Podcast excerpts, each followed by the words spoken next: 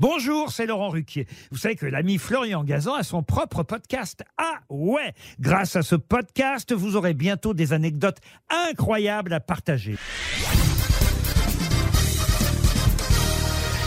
Salut, c'est Florian Gazan. Dans une minute, vous saurez pourquoi James Bond ne peut pas se passer de Coca-Cola. Ah ouais Ouais, et pourtant, vous le savez sans doute, la boisson préférée de 007, c'est la vodka martini au shaker, pas à la cuillère.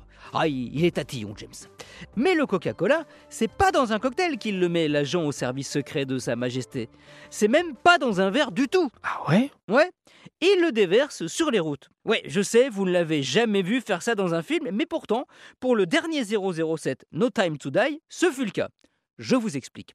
En fait, c'est Lee Morrison, le responsable des cascades du film, qui a eu recours au soda pour préparer une poursuite spectaculaire à moto au début du film, avec notamment un saut vertigineux à plus de 100 km/h. Comme la route du village italien de Matera, où elle se déroulait, était faite de pavés glissants, pour éviter que James Bond se gamelle, il a fait déverser sur le sol 32 000 litres de Coca-Cola. Ah ouais? Ouais, ça a coûté 60 000 euros, bah, une goutte d'eau, enfin de, de soda, pour un film avec un budget de 225 millions d'euros. Mais pourquoi du Coca-Cola? Eh bien en fait, en en répandant sur le sol, une fois qu'il a séché, il devient collant et donne ainsi une meilleure adhérence à la route.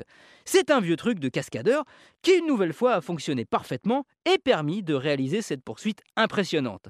Évidemment, après le tournage, toutes les rues du village de Matera ont été rincées au jet d'eau. Et les habitants, qui dans un premier temps avaient vu ça d'un mauvais œil, ont au final changé d'avis. Car c'est un autre effet positif, mais nettement moins connu du coca, il a un gros pouvoir nettoyant, et au final, l'équipe du film a rendu les rues plus propres qu'elle ne les avait trouvées. En gros, en arrivant, c'était James Bond, et en repartant, c'était Monsieur Propre. Merci d'avoir écouté cet épisode de Ah ouais C'était 2 minutes de colle. Retrouvez tous les épisodes sur l'application RTL et sur toutes les plateformes partenaires.